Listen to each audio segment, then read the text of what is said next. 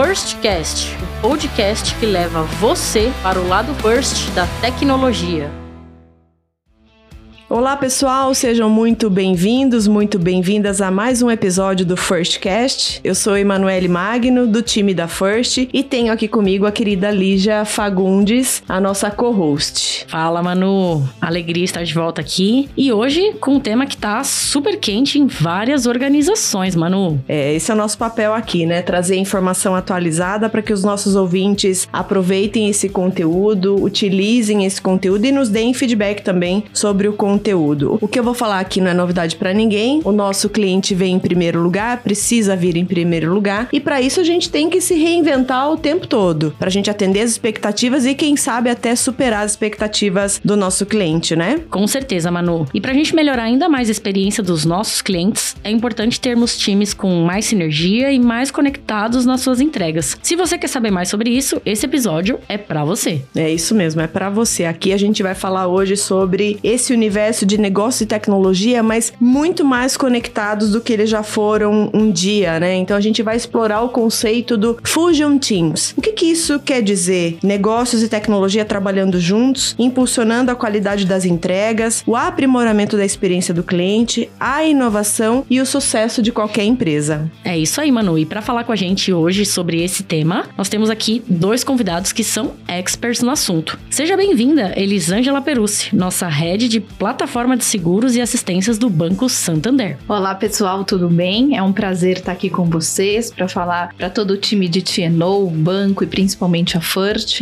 Imagina, não sou expert no assunto, expert no assunto são vocês em agilidade. Hoje a gente vai aqui tentar contar um pouquinho é, da nossa experiência com a formação da nossa plataforma, da nossa business domain e também junto com o Edu, que foi o nosso mestre aqui em metodologia. Muito bom, e já que você falou dele, temos também com a gente o Eduardo Bertassi, que é líder de métodos e processos da First. Fala, Edu, legal ter você aqui com a gente no Firstcast. Seja muito bem-vindo. Oi, Lígia. Obrigado por me receberem aqui. Eu que agradeço o convite. É, eu sou responsável pelo time de métodos e processos da, da First e o que eu espero aqui é trazer um pouco da experiência para vocês, falar sobre o conceito de Fusion Teams, sobre o nosso modelo de domínios, a importância da gente trabalhar junto com os nossos centros de excelência excelência. Espero que o papo seja proveitoso aqui. Muito bom. Edu, quero começar por conceito mesmo, né? Tecnologia não é mais uma opção e o conceito de Fusion Teams deixa isso ainda mais claro. Então, por favor, explica para nós o que que esse conceito quer dizer. Primeira coisa interessante de destacar é que Fusion Teams, ele é um termo que foi criado pela Gartner, mas o que importa mesmo é o conceito. O conceito de Fusion Teams nada mais é do que um time formado por profissionais com diferentes especialidades habilidades, experiências e conhecimentos técnicos que são relevantes para o projeto que vai ser desenvolvido, tá? para o produto que está sendo criado. Essa diversidade que existe dentro dos Fusion Teams, ela permite que a, esta equipe ela aborde os diversos desafios que aparecem na criação de um produto, na execução de um projeto, sobre diferentes perspectivas, trazendo uma gama de habilidades, né, justamente pelo fato de eu ter pessoas diferentes, né, para solucionar esses problemas, né? Ou propor soluções de uma forma mais eficaz. Legal, Edu. Mas se a gente pensar nesse conceito aplicado, o que, que muda no dia a dia dos times? A ideia aqui é a seguinte, né? Os times eles precisam ter uma visão 360 do produto, né? Da solução a qual eles estão pensando. E nada melhor do que você construir essa visão 360 graus com os pontos de vistas dessas diferentes pessoas, olhando o negócio sobre diferentes perspectivas, focando no cliente, né, naquilo que o cliente realmente precisa, dando uma, uma visão de inovação nisso que está sendo proposto, nessas soluções que estão sendo propostas. E aí, o que, que você tem do principal benefício disso? É esse time, ele acaba se tornando dono, de fato, daquilo, daquela frente que eles estão liderando. Ou seja, a forma de trabalhar projetos está mudando de forma rápida, com os vários integrantes das diversas áreas envolvidas trabalhando em uma mesma mesa, como uma squad. Conexão de verdade, né, Edu? Complementando essa visão de atuação conjunta dos times, vamos explorar aqui um pouco um outro conceito que talvez seja muito similar, que é o modelo de domínios, né? Unidades de negócio, domínios de negócio. Vamos explorar um pouco isso agora, Edu? Ah, sim, até porque o modelo de domínios ele bebe nos conceitos do Fusion Teams. Mas antes da gente falar do modelo de domínios, acho que é importante a gente sempre questionar o porquê das coisas, né? O porquê dos modelos de, do modelo de domínios. Bom, um primeiro ponto importante, né? Que o objetivo de qualquer empresa é o de entregar os produtos que de fato atendam as necessidades dos seus clientes. Mas como? De uma maneira simples e eficiente. Essas experiências, elas costumam fazer com que os clientes eles gostem e recomendem os nossos produtos e serviços para outras pessoas, né? Então, quando você gosta daquilo que você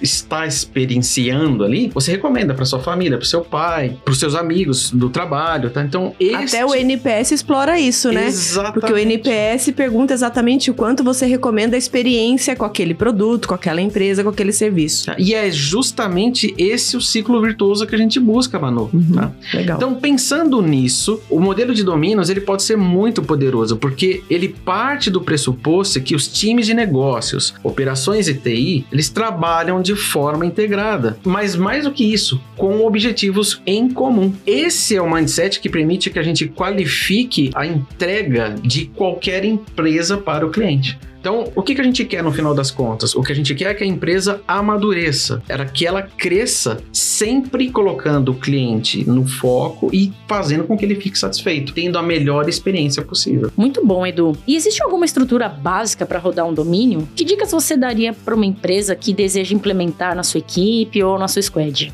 Então, Lídia, na realidade, existem diversas formas de as empresas atenderem às necessidades dos seus clientes. E cada empresa precisa encontrar a sua forma de fazer isso. Não existe uma bala de prata, não existe uma receita única. Até porque cada empresa tem um tipo de cultura. Vamos pegar o caso das empresas de tecnologia, como por exemplo a Apple. A Apple tem uma cultura de atendimento do cliente. A Microsoft, ela tem uma outra que é completamente diferente, focada talvez até mais nos produtos. A Apple, ela olha muito essa questão do ser humano, de quem está usando o produto, né? Então, o importante, né, é que a busca por esse modelo seja feito por cada empresa, mas que a empresa ela abrace o processo de tentativa e erro em busca de encontrar este modelo. E aí o que a gente costuma falar bastante é que você precisa aprender com os erros e não punir os erros, porque se a empresa ela abraça isso, ela aprende de forma mais rápida, se adaptando quanto antes às novas necessidades de mercado, ao mesmo tempo que o consumidor, né, o, o desejo, né, do, do consumidor ele muda o tempo todo. O importante é que todo mundo deseja implementar um negócio que se chama Business Agility, que é uma expressão que está muito na moda. Mas, de forma simplificada, o que é o Business Agility? Tá? Ele nada mais é que um conjunto de habilidades que as empresas precisam desenvolver para que elas estejam aptas a responder rapidamente às mudanças, principalmente as mudanças externas.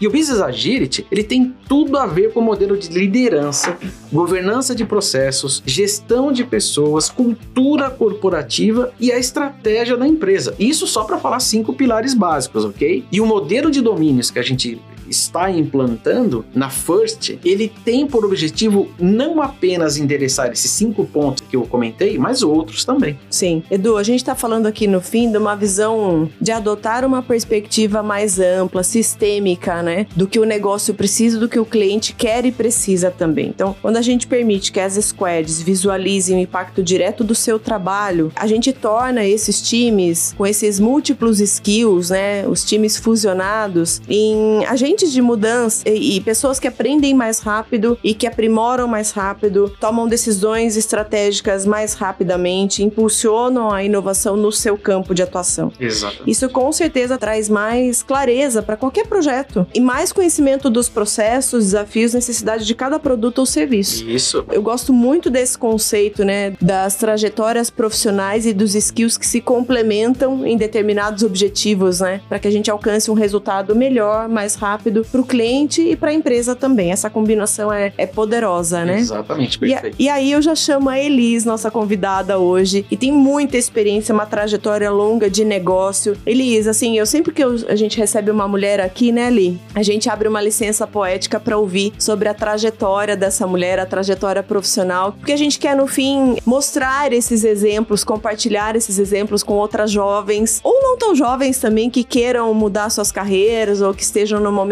é, mais ambicioso de suas carreiras, né? Então, podemos aqui começar pela sua trajetória profissional, se contando um pouco mais de, de você para nós? Oi, Manu. Oi, Lígia. Oi, Edu. De novo, é um prazer estar aqui com vocês, uma honra. Claro, Manu, contar acho que sobre a gente, sobre a nossa trajetória. Hoje, os profissionais, não existe mais aquilo, né? Ah, como é Elisângela profissional, como é Elisângela é pessoal. Acho que somos seres únicos e trabalhando nesse novo contexto cultural de agilidade, de colaboração, de compartilhamento, acho que a vida é isso, compartilhar quem você é. Bom, a Eli tem 47 anos, casada, mãe de dois filhos. Grande parte da minha vida, né, foi dentro do Santander. Eu estou aqui há 18 anos. Eu Muito costumo legal. dizer que eu não lembro mais da minha vida antes do Santander. Carreira longa, uhum. né? Mas aí me pergunto, poxa, mas como que você ficou, né? Você é tão agitada, tão inconformada com as coisas. Como é que você ficou tanto tempo numa organização? Essa organização é incrível, pessoal. Ela se transforma a cada dia, culturalmente, as pessoas, o que a gente quer fazer. Então eu costumo dizer que há 18 anos eu nunca fiz a mesma coisa. Todo ano eu tive fazendo alguma coisa diferente, sabe, Manu? Sim. E é isso que me impulsiona, porque eu trabalho em vários lugares ao mesmo tempo. E eu acho que as oportunidades e a liberdade de trabalho que a gente tem aqui, né, nesta casa é incrível. Então traz essa motivação para que todo dia você busque novas coisas e esteja e queira estar aqui, né, evoluindo. É. Então é um prazer estar aqui e eu acho que a gente está inaugurando com tudo isso que a gente está falando uma nova fase, isso, uma nova cultura onde a gente quebrou qualquer barreira, se é que elas existiam ainda é, na nossa é organização. Verdade. Estamos cada dia mais próximo da visão de cliente, da visão negócios, da visão de tecnologia. Isso. E isso é incrível, faz com que a gente acompanhe realmente é. a evolução do mercado e esteja pronto Sim. como um grande banco, mas atuando talvez como uma é. fintech, Não, né? É... Com vários domínios, com várias pequenas empresas trabalhando junto. Legal, é muito bacana porque quando você traz a sua, a sua história de carreira, né? E com o que a gente está vivendo agora de evolução no modelo de desenvolvimento de projetos, com esses perfis todos juntos trabalhando aí na mesma squad e tudo mais, essa é uma perspectiva muito complementar. Então, é uma organização que se transforma em um profissional que evolui. E essa combinação é poderosíssima, né? E você tá vivendo, você tá experienciando isso, né, Elis, de ter o time de tecnologia muito mais próximo do seu time de produto de negócio e o seu time de produto e negócio colado com o time de tecnologia. É, como é que tem sido isso? Tem sido maravilhoso, Manu, e muito desafiador, como você disse. Então, eu acho que só falando um pouquinho mais aqui, eu vim é, do mundo de negócios. O cliente no isso. centro a visão cliente sempre esteve comigo. Uhum. Mas eu comecei numa mesa de precificação. Então você imagina, era atender o telefone, saber precificar corretamente, ser muito bem educada, ter um preço competitivo e fechar a operação. Uhum. Né? Então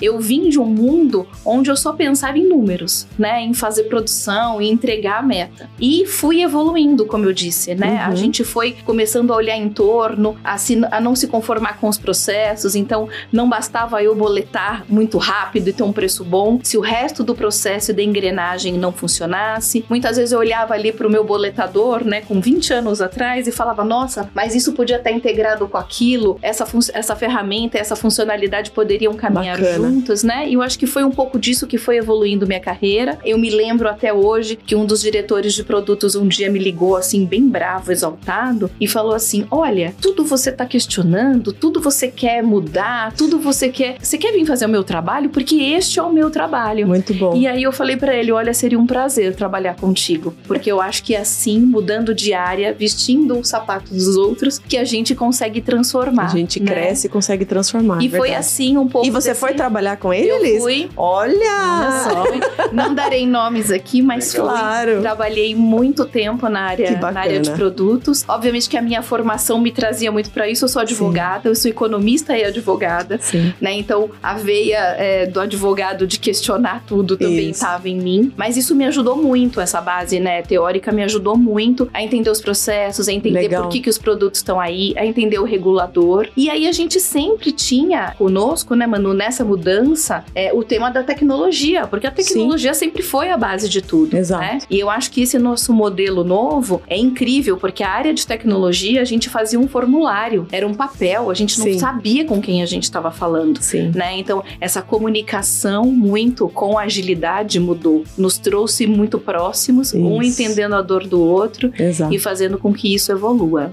Muito legal. E você toca um assunto que também passa e é fundamental para essa evolução dos modelos das empresas, que é a mudança do mindset. Então, se tem um, parceiro seu, um interlocutor, que acha que você está questionando, é porque ele ainda não entendeu que, na verdade, todos nós podemos contribuir dos nossos lugares pela melhoria do processo, né, Elisa? Então, isso que você viveu lá atrás, que você trouxe como exemplo, é algo super importante a trabalhar, que é a mudança de mindset. Né? Se eu acho que eu sou a melhor naquilo ali, que a minha área faz, tem mais gente que tem opinião sobre aquilo. É muito rico ouvir, né? E quando a gente coloca o cliente no centro, a gente olha por todos esses aspectos, Exato. né? E não Exato. só aquilo que você está cuidando naquele momento. E falando aqui um pouquinho de seguros e da nossa experiência, Manu, com a metodologia, né, dentro da nossa plataforma, dentro do nosso domínio, seguros hoje é um ecossistema bastante complexo. Dentro do banco, a gente tem a corretora de seguros, que é a responsável sim pela precificação, pela distribuição dos produtos, né? Mas a gente tem um ecossistema todo que a gente trabalha com os parceiros que são as próprias seguradoras, né? As seguradoras que nos trazem produtos patrimoniais, o seu seguro de casa, o seguro do seu carro, as seguradoras que olham muito mais para o indivíduo, então seguro Sim. de acidentes pessoais, seguro de vida. Então a gente tem um ecossistema complexo e entender que a gente precisa parar de olhar o cliente consumindo produtos individuais e olhar o cliente na sua cadeia de valor, que é um pouco o que a metodologia nos traz, né? Sai da visão de projeto Isso. único e olha a cadeia de valor. Isso nos trouxe muitos benefícios, Manu. E falando aqui, é, acho que de seguros um pouquinho mais, em primeiro lugar, ao se concentrar nesse domínio específico, as squads desenvolvem uma expertise incomparável, podendo oferecer soluções personalizadas e eficientes para os clientes, né? Olhando o todo. Eles conhecem os ins e os outs do negócio, tornando-se verdadeiramente parceiros estratégicos. Muito legal, Eli. E a Manu tocou num assunto muito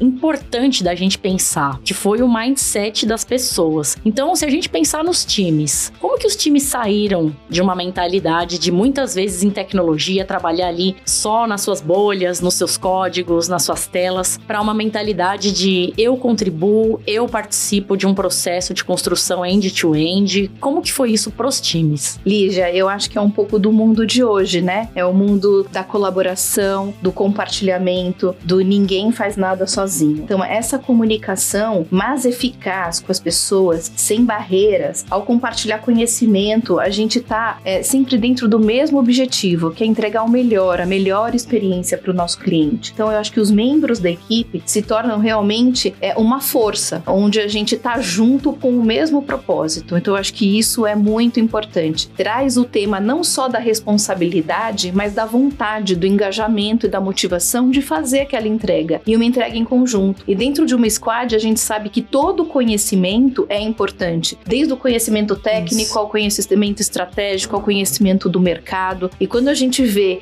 que a gente é uma potência junto, quando a gente compartilha isso, né? A gente traz agilidade na veia, a gente Sim. traz produtividade, a gente traz um maior engajamento das pessoas e a gente também consegue é, acertar e errar mais rápido. Então a gente não vai, não é porque a gente tá junto que tudo vai dar certo Claro. né? Mas estando junto naquele espírito de, de equipe, a gente sabe, olha, se eu errei aqui, nós erramos aqui. Então o time todo vai ter a motivação e engajamento de acertar, né? E de começar de novo. Muito legal. E, e trazer esse, esse tema do acerto e do erro como um método de, de aprendizagem Perfeito, mesmo. de trabalho, né? Né, de trabalho e não de ficar apontando um pro outro, porque antes, naquele método que eu comentei de preencher um formulário, eu fiz o pedido. Quem não entregou o pedido foi você. Quem É. não entendeu o pedido foi você. Ali não, as coisas acontecem simultaneamente. O meu pedido é o pedido do meu parceiro do lado. E essa especialização que a gente trouxe também dos domínios, dos COIs,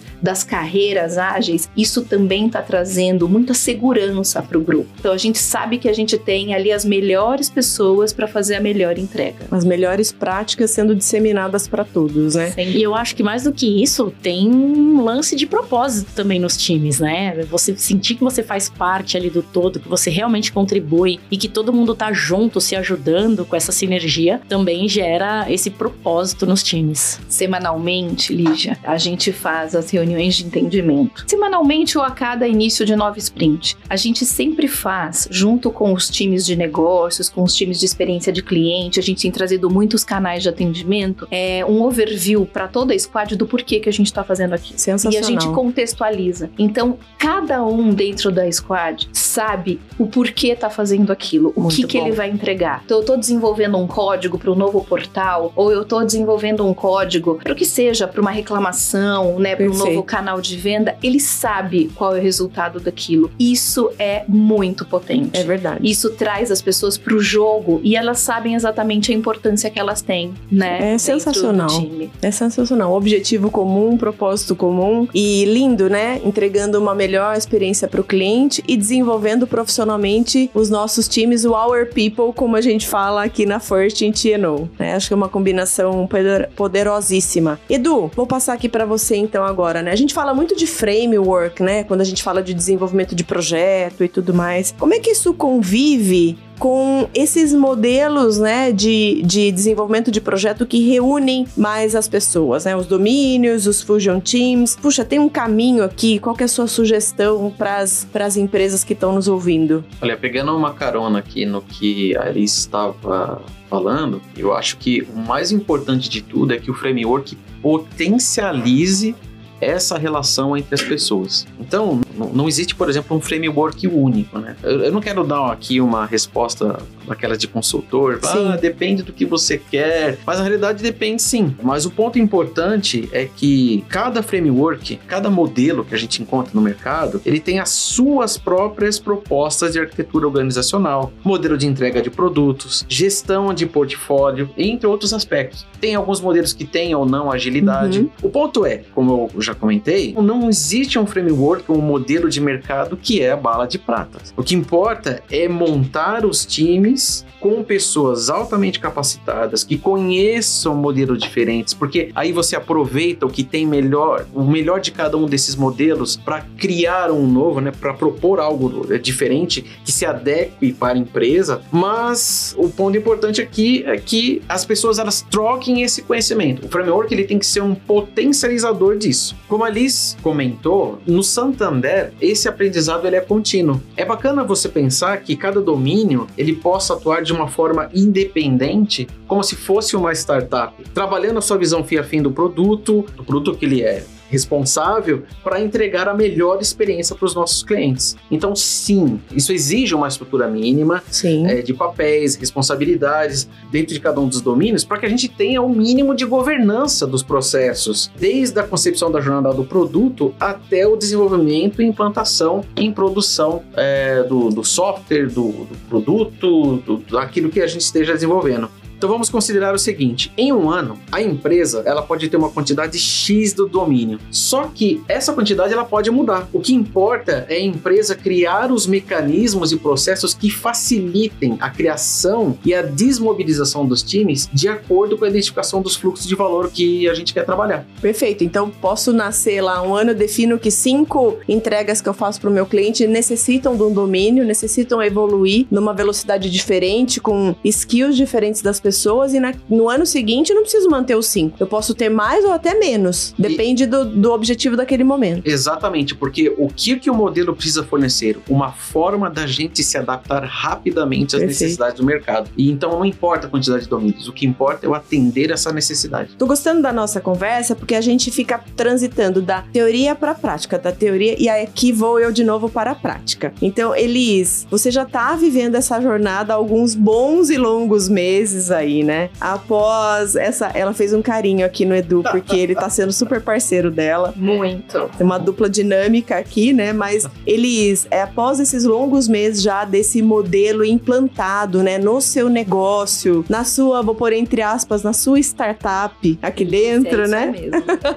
Com um time maravilhoso, né? O que, que você já consegue perceber de evolução, tanto tanto de mindset, quanto de entrega, quanto de fluxo de valor. Explora um pouco isso aqui com a gente, por favor. Manu, quando tudo isso começou e a gente acabou escolhendo seguros por ser um dos primeiros, né? É uma, uma domain aí pioneira, Isso. é, me deu aquele frio na, frio na barriga gostoso, né? Mas sempre dá um medinho, né? Você fala, meu Deus, e agora? Metodologia, ágil, processo, framework. Aí vinha o Edu falar de um monte de reuniões que a gente tinha que fazer, inspect a data. Cada nome bonito que ele vinha, eu falava, meu Deus, não sei nada disso. Então, acho que uma primeira coisa foi, e que foi o mais bonito disso, o time de agilidade veio, veio com conceitos, né? Veio nos ensinar.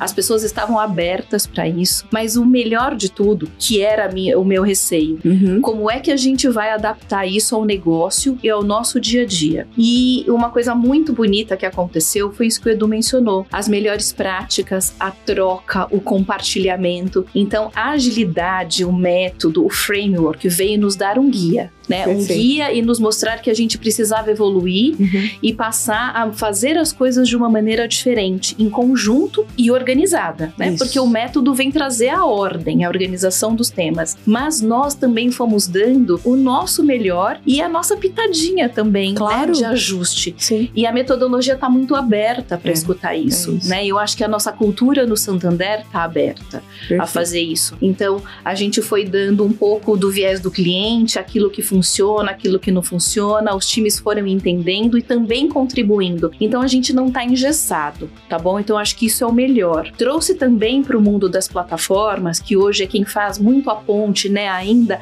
entre first, entre tecnologia, desenvolvedores e Perfeito. negócios, trouxe também uma necessidade da gente se adaptar e a gente também ter um modelo único de atuação, porque as plataformas também atuavam de formas diferentes. Sim. Essa organização de como a gente fala com o nosso cliente, como a gente reporta as coisas para o nosso cliente, como a gente estabelece método para ouvir a voz do cliente, não só desenvolver, isso também trouxe uma evolução grande para levar o banco a um outro patamar e todo mundo na mesma linha de conhecimento, de inspiração, de motivação. Então eu acho que só para fechar um pouquinho e falando um pouco sobre esses aspectos culturais da nossa organização, falar sobre os times, os alinhamentos e velocidade, então o que, que eu poderia resumir aqui, Manu, Edu, Lígia, como os principais benefícios que a gente teve aqui com essa nova metodologia, essa nova forma de fazer? Mais especialização, mais eficiência, personalização dos nossos times, dos nossos produtos, tomada de decisão estratégica mais direcionada, colaboração interdisciplinar, isso é muito Maravilhoso. importante, né, entre as pessoas, além da agilidade, da adaptação, falar de produtividade, com certeza hoje a gente é muito mais produtivo nas nossas entregas, muito mais efetivo, e eu acho que isso vem com um olhar não só para negócios, não só para o cliente,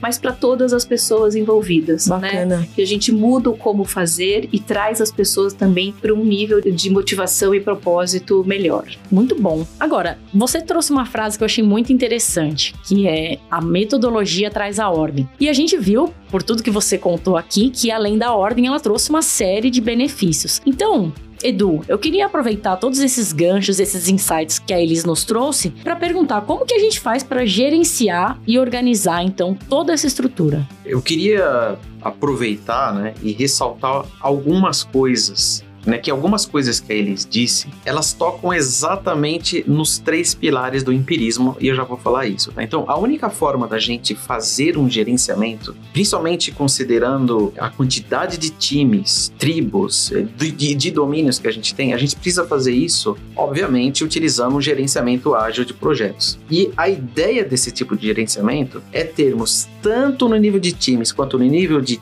tribos, algumas coisas importantes que batem exatamente nos três pilares do empirismo. Então, primeiro, uma forma de dar transparência sobre as atividades de execução, seus riscos e interdependências. A gente fazia o ágil no nível de times e aí começou a fazer de uma forma muito mais cadenciada no nível de tribo, dando essa transparência dessas interdependências entre as tribos. Daí a importância de termos os papéis como, por exemplo, dos product managers, dos release train engineers, tá? Uma outra coisa importante é ter uma forma constante de inspecionar as entregas e as metas. A Elis falou, né, ah, o Edu veio com essa essa quantidade de reuniões que a gente tem que fazer, né? Um Inspect Adapt, o System Demo. Mas por quê? Eu estou levando para o nível de tribo aquilo que eu fazia no nível de teams. Então, as, da mesma forma que eu tinha cerimônias de planejamento, de review, de retrospectiva, também tenho isso no nível de tribos e estamos fazendo para fazer o quê? Dar mais transparência e ter estes momentos de inspeção. Mas por que que eu dou transparência e por que que eu faço inspeção? Justamente é o terceiro ponto para a gente ter uma forma de se adaptar às mudanças. Porque se eu dou transparência o tempo todo do que eu faço, dos riscos que eu tenho e eu tenho cadências constantes para fazer isso, eu consigo me adaptar rapidamente. E eu queria ter a oportunidade aqui, né, de falar que então isso é importante, né, ter a gerência ágil, né? Mas a gente precisa de habilitador para fazer isso. E a gente tem os nossos centros de excelência. Então é importante nós contarmos com o apoio dos centros de excelência que foram criados para trabalhar com os nossos domínios. E os COIs, eles ajudam muito, pois essas áreas, né, é altamente especializadas, elas são responsáveis por criar padrões, boas práticas, normas, melhorar os processos da empresa, né, principalmente dentro das suas disciplinas, né, atuando no sentido de criar benefícios em escala, mesmo com os poucos profissionais que eles possuem. Então, o que, que eles acabam fazendo? Né? Eles governam tudo isso né? e definem processos, uso de ferramentas, eles asseguram que as tribos estão usando as informações e os recursos da empresa de uma forma mais eficaz, mais eficiente. Então, pensa, vamos pensar um pouco no propósito do, de um COI, né? Um centro de excelência, um COI, ele prescreve, ele promove, ele governa, ele melhora as práticas da sua disciplina na empresa, medindo, coletando dados, fornecendo informações da aplicação da sua disciplina, né? Com, com dashboards, né?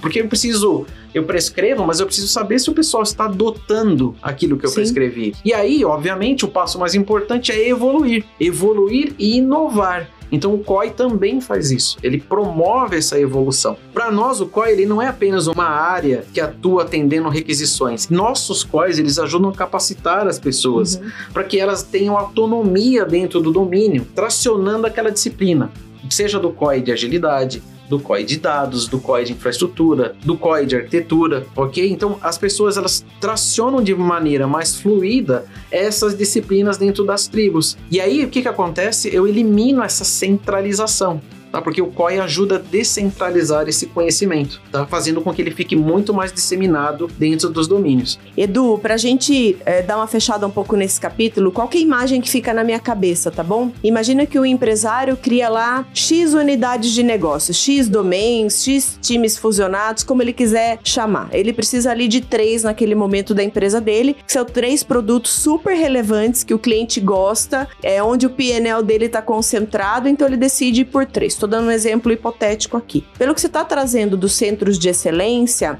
ele tem esses três é, domínios de negócio e esses centros de excelência eles atuam de forma transversal. Né? Então, orientando os padrões, as boas práticas, definindo as normas, melhorando os processos, apoiando a evolução mais rápida daquelas unidades de negócio, daquelas domains que ele definiu como prioritários naquele momento. Isso deve desatravancar bastante o caminho do trabalho das domains, da evolução desses produtos, né? Exatamente, mano, exatamente, tá? E aí se eu puder resumir tudo que você falou numa frase só, né? O COI, ele é um enabler. É isso. Esse é o segredo. Ele é um habilitador Perfeito. Para os domínios. Show. Olha, pessoal, eu queria colocar um tema que eu acho super relevante, né, sobre o COI. O COI, ele vem nos ensinar, sem dúvida, né? Todas as domains têm muito a aprender com os COIs, porque eles são especializados naquele tema. Isso. Mas eu também acredito, Manu e Edu, e esse é o bonito do modelo da troca o COI também está aprendendo. Por quê? Ele ensina e aprende todos os dias. Ele aprende sobre o negócio, ele aprende sobre aquele produto, Perfeito. ele aprende sobre o mercado que ele está atuando, porque é uma troca, né? Quando negócios está junto, essa troca acontece. Então, além dele tirar todos os impedimentos, né? Além dele dar essa visão de, de fluxo de valor, de cadeia, ele também vem aprender e ele se especializa no negócio, porque muitas vezes um COI ele tem que se moldar. Seguros tem uma necessidade, cartões que é muito mais transacional Sim. tem outra, investimentos tem outro regulador Perfeito. e traz outro aprendizado para o COI. Então eu acho que essa troca dentro da domain é muito importante. É muito todo rica. Todo mundo aprende e todo mundo ensina sensacional. Eles essa cultura né, orientada à colaboração, inovação, melhores práticas, para que a gente tenha mais consistência e qualidade nos processos de entrega de valor aos nossos clientes. Além disso, desenvolver os nossos talentos, né? Porque uma vez que eu sou uma desenvolvedora, eu posso querer me tornar uma pessoa, uma profissional de um COI e o contrário também, e também uma pessoa de estratégia. É muito rico isso, né? Uma fonte de conhecimento e orientação para todo o time, né? Elisa, eu quero explorar agora com você um aspecto que talvez seja, junto com o desenvolvimento do time, o mais importante, e para os clientes, né? Que são a nossa prioridade máxima aqui. Que, que você já observa, dada a sua trajetória percorrida de ganhos sobre para a experiência do nosso cliente? Eu acho que esse trabalho conjunto, né, além de tudo que a gente já falou, acho que para o cliente traz a velocidade, o entendimento real do tema dele, né? Então essa especialização traz muito dessa resposta que a gente precisa dar, né? Então o cliente não precisa ficar fazendo inúmeros pedidos, inúmeras revisões, então ele está ali junto com a gente. Então eu acho que esse tema da velocidade, né, e da resposta rápida para o mercado, é, essa nossa dinâmica está nos ajudando bastante, né? A produtividade dos nossos projetos é, e das nossas entregas aumentaram muito. Mas se eu puder citar alguns outros pontos, é, olhando também para a metodologia, colocando o cliente no centro do processo de desenvolvimento, eu acho que a gente permite isso, a maior compreensão das necessidades e das suas expectativas. Os COIs, as domains, ajudam a direcionar os esforços, né, para atender essas necessidades de forma mais precisa e personalizada. E por fim, eu acho que essa implementação da cultura da melhoria contínua através dos ciclos curtos de desenvolvimento, teste, feedback, acerto, erro. É sempre possível identificar e corrigir rapidamente os problemas e garantir a entrega dos produtos e dos serviços com alta qualidade. Sensacional. Bom, no fim das contas, eu acho que toda essa evolução no modelo de atuação e gestão das empresas tem o propósito de fazer com que tenhamos uma evolução constante, como, como a Elis trouxe, um aprendizado constante, né? Essa troca nos nossos serviços e para os nossos clientes. Essa tem que ser a obsessão, tem que ser a razão de existir da empresa, a razão de viver. O que vocês acham? Bom, pessoal, a gente só existe porque o cliente existe. Né? É. Então eu acho que quando a gente trabalha em prol do cliente, em prol de melhorar os métodos, os processos, o planejamento, as entregas para ele com o cliente no centro, é, isso faz com que uma organização realmente evolua e, e consiga é, atingir as suas metas né, de, de produtividade, de entregas e de resultados, sem dúvida. Bacana a experiência do cliente que evolui. Uma coisa que eu sempre comento com o meu time é que a única coisa que eu posso afirmar para eles é que eles vão evoluir. Eles sempre vão estar tá se desenvolvendo. Por mais dificuldades que apareçam, essas dificuldades são o que nos tornam mais fortes. É o que fazem com que a gente realmente vá em busca de um aprendizado, vá em busca de conhecer o produto, o negócio, entender. Muitos papéis eles estão mudando. Eles estão mudando para que a gente deixe de ter simplesmente um viés técnico e entenda o contexto onde aquele aspecto técnico está. Então, por isso que é importante a gente conhecer o produto, por isso que é importante a gente conhecer o cliente. O Edu, é bacana comentar, né, isso aí que você disse. Ah, eu, eu falo pro meu time que eles vão sempre aprender. Porque no fim a gente quer ter 18 anos de carreira que nem eles, né? 18, 20, 25, 30, não é mesmo? Então. Sem dúvida nenhuma. E, e graças a Deus, trabalho não falta. Trabalho não falta e isso não acontece sem reinvenção de si mesmo, né? Não acontece. Então, essas coisas estão muito casadas, né? A evolução no atendimento atendimento do cliente com a nossa evolução profissional. Uma coisa é bem difícil de acontecer sem a outra, né? Elis, é, a gente aqui deu uma, um overview, né, de como a união dos times fortalece a entrega, fortalece a organização. E a Lígia também comentou sobre o propósito, mas no fim, toda empresa tem um conjunto de objetivos, né? É, então, dentro dessas cadências, desses rituais que a, a domain, a unidade de negócio, o time fusionado, seja lá como a gente quiser chamar, dentro dessas cadências que esse grupo desenvolve, como que a gente acompanha de forma muito concreta a evolução e o alcance dos resultados que a gente tem em comum, Elis? Então, Manu, como a gente está falando aqui sempre, né, do cliente no centro e ele é toda a nossa razão de existir, uma empresa também precisa dar resultados, né? E é isso que vai garantir a nossa sustentação a longo prazo, né? É por isso que a gente está aqui. Então eu acho que falando de metodologia, de engajamento, de motivação, de disciplina, a gente também precisa ter uma cadência para os nossos metas e resultados. E a metodologia, aí o Edu pode aqui dar uma aula sobre isso, né? A gente também aprendeu sobre os OKRs, Boa. que é realmente os objetivos daquele domínio. Então, hoje os times têm trabalhado muito em parceria, né, com tecnologia, com negócios, de construir esses objetivos juntos. Então, quais quais são os resultados que a gente quer entregar. E aqui é, a gente não fala mais só de resultados financeiros, de, de índices, né? Mas a gente fala de resultados também é, ligados à satisfação do cliente, trazendo muito do NPS para a mesa, do modo de fazer, né? Então a produtividade não é só número, mas também está ligado muito à qualidade, que a Domain também tem trazido isso muito à tona. A gente precisa entregar, a gente precisa, mas acima de tudo a gente pode entregar algo de qualidade para o nosso nosso cliente. Porque senão a gente fica com um monte de entregas, né? E marcando entregas, mas coisas que não funcionam, Perfeito. né? Uhum. Então a gente está muito obcecado hoje por essa construção de objetivos em conjunto e não só olhando número, mas também olhando qualidade. Nossa, perfeito. E, a, e o OKR, ele se encaixa como uma luva para isso, né? Porque o OKR, ele precisa de cadência. Eu uhum. preciso identificar quem é o OKR owner. Uhum. Tá? O OKR ele passa pelo ciclo PDCA, né? Então eu defino o OKR, eu depois executo, né? Nos meus times, eu acompanho atuando, depois eu melhoro. Tá? Então o OKR ele também tem um processo de cadência, aprimoramento. E aí outra coisa bacana que tem a ver com os OKRs que a, que a Elis comentou é a participação dos times. Os times participam definindo os OKRs. Eles sentam e aí quando eu falo times, eu tô falando não somente dos times de tecnologia, mas todos, negócios. O Fusion Teams na prática. Exatamente. o Fusion Teams na prática. É. Tá bom? Muito bom. Edu, e você que é o super especialista e que nos ensina tudo todos os dias, fala pra gente o que significa OKR, que pra todo mundo Ótimo. que tá ouvindo. Bom. Adoramos essa sopa de letrinhas aí, mas é. o que significam os OKRs? E a gente tem vários OKRs, né?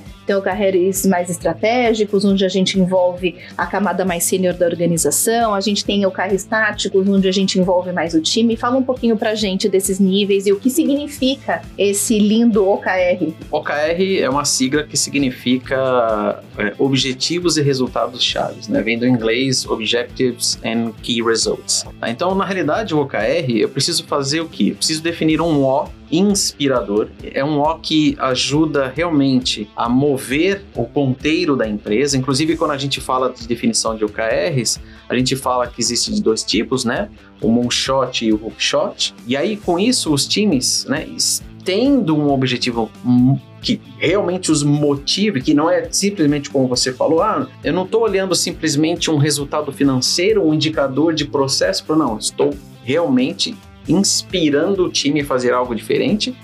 É, e aí, com base nos objetivos, ele vem os key results. Os key results são os resultados-chave que eu quero acompanhar e as iniciativas necessárias para eu chegar a esses objetivos-chave. E aí, falando dos diferentes tipos de OKRs que a gente tem, né? Você mesmo comentou, a gente tem os OKRs do nível estratégico, tático e operacional, justamente para que eu tenha visões complementares dos objetivos que eu desejo atingir. Então, normalmente, né, eu começo com os objetivos estratégicos numa organização, na parte mais executiva da empresa. Eu pego esses objetivos estratégicos e quebro eles, né, baseado nos KRs estratégicos, começo a definir os OKRs táticos e da mesma forma a gente quebra isso depois para os times. Sim. E aí esta composição de resultados para o negócio me permite Perfeito. realmente aferir no fim que eu atingi os objetivos estratégicos. Então, de uma forma bem simples, é assim que funciona. E é bacana também lembrar que os OKRs unem ainda mais os times, unem os COIs aos times, os nossos centros de excelência aos times, porque como ele mesmo diz, né, os grandes objetivos que a organização tem vão passar por objetivos operacionais, táticos, a estratégia, a execução mesmo, que é executado por todo esse grupo de pessoas. É um ponto importante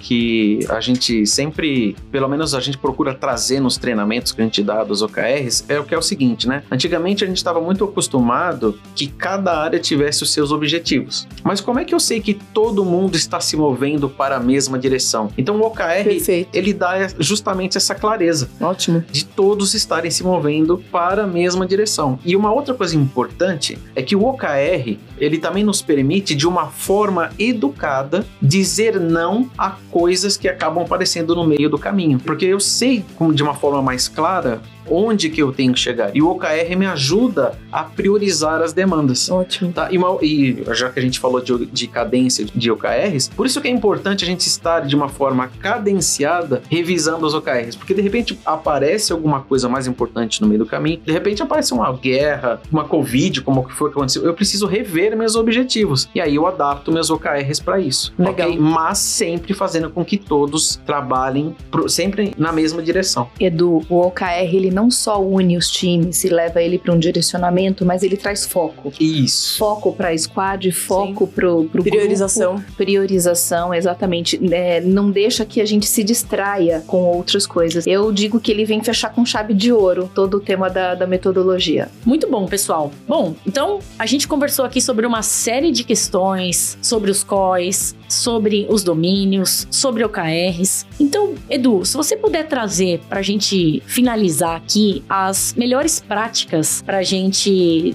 ter sucesso nesse ágil escalado, o que, que você traria aqui pra gente? Excelente pergunta, Nígia, porque o que a gente tem observado nos domínios mais bem-sucedidos é algumas características que se repetem, que é justamente o que a gente considera como sendo aqui as boas práticas. Então, primeiro, o que, que eu posso citar para vocês? Um bom planejamento de atividades norteadas pelos OKRs. Então, uma vez que os seus OKRs estão bem claros, você começa, eu, eu falei, né, de dizer não de uma forma educada. Você tem foco naquilo que você precisa entregar. Número dois, criação de OKRs táticos alinhados com os OKRs estratégicos, mas contando com a participação de business owners, product managers, os release train engineers, POs, SMs, ou seja, colocando o time junto no mesmo jogo para fazer essas definições e encontrar o objetivo, encontrar o que, que eles precisam entregar. Obviamente, sem desconsiderar a questão do acompanhamento regular das cadências, ok? Número 3. A gente nota que esses os domínios mais bem-sucedidos, eles têm se esforçado tremendamente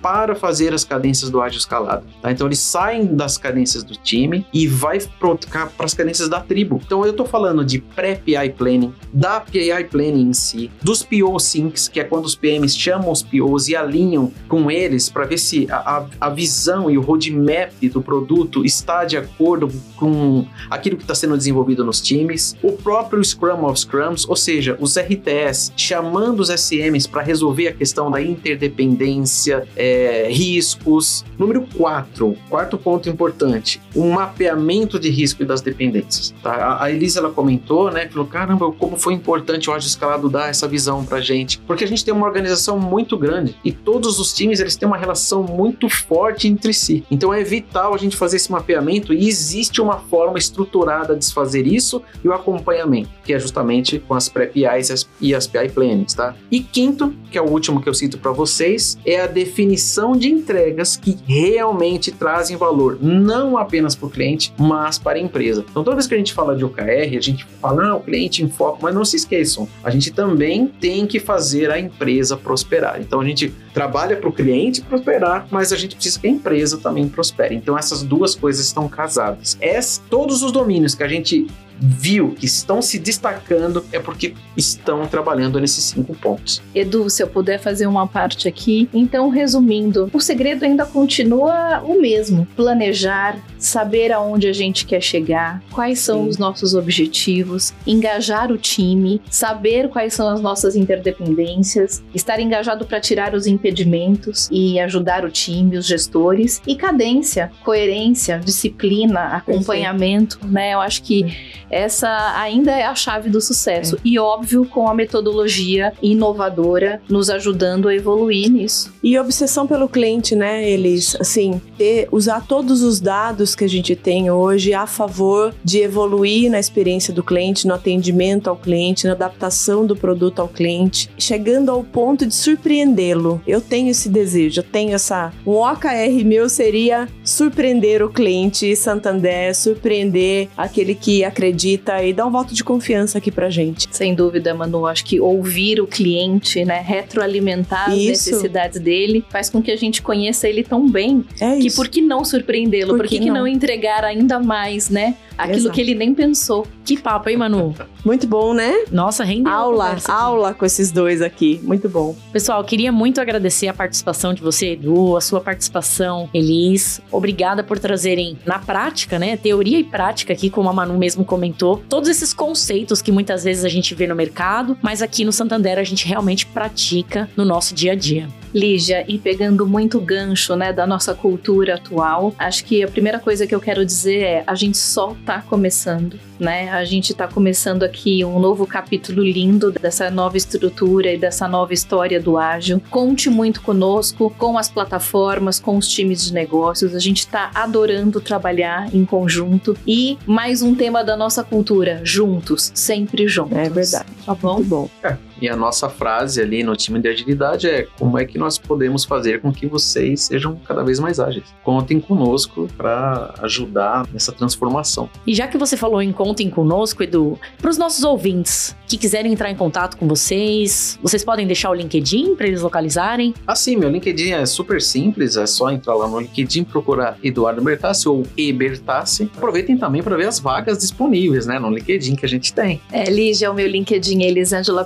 Perucci Martins, ou Eperucci. Todo mundo me conhece como Perucci, acho que há 18 anos aqui no banco. E vagas a gente sempre tem, né? A plataforma de seguros fazendo aqui o meu, a venda do sempre. meu peixe, Isso. Manu e Lígia. A plataforma de seguros e assistências, que é super importante colocar isso. A gente está sendo super inovador no mercado de, de assistências através do Helps e do plano de assinaturas novo. Então aqui sempre temos oportunidades, temos oportunidades para POs, que são os Product Owners, que lideram ali as squads tá bom? Com os temas mais estratégicos e de negócios. E a gente também tem oportunidade aqui no time de experiência do cliente. Ai, então, que delícia. venham conhecer as plataformas e as nossas áreas e os nossos negócios. Esse chamado é para aquela pessoa que quer trabalhar desse jeito, aprendendo constantemente, ouvindo o cliente, entregando resultado e crescendo. Então, a mensagem é: tem vaga na firma. Eu quero agradecer muito vocês, Elis, parceira de muito tempo, Edu, parceiro também, e ali já corrou coach, radialista e também uma profissional de tecnologia que está junto da gente desde que a First nasceu nessas frentes todas de cultura, comunicação e evolução da nossa empresa, né? Foi uma aula, foi muito gostoso o papo. Falamos de teoria, falamos de prática, falamos de cliente, falamos de resultado, carreira. Foi super completão esse podcast. Então, obrigada a todos. Esse foi mais um episódio do Firstcast. Lembrando que agora estamos em várias plataformas de streaming. Já envia para todos os apaixonados de tech que você conhece aí e acompanha a gente. Obrigada, pessoal. Até a próxima. Tchau. Tchau, tchau. Tchau, tchau.